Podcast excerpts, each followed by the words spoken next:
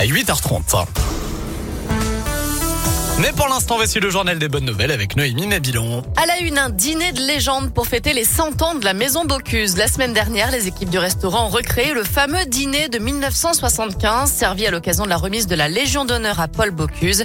Cérémonie qui s'était déroulée bien sûr à l'Élysée. Alors au menu, évidemment, la fameuse soupe de truffe VGE, l'escalope de saumon à l'oseille préparée à l'époque par le chef Pierre Troisgros et le président, le célèbre gâteau au chocolat créé par Maurice Bernachon.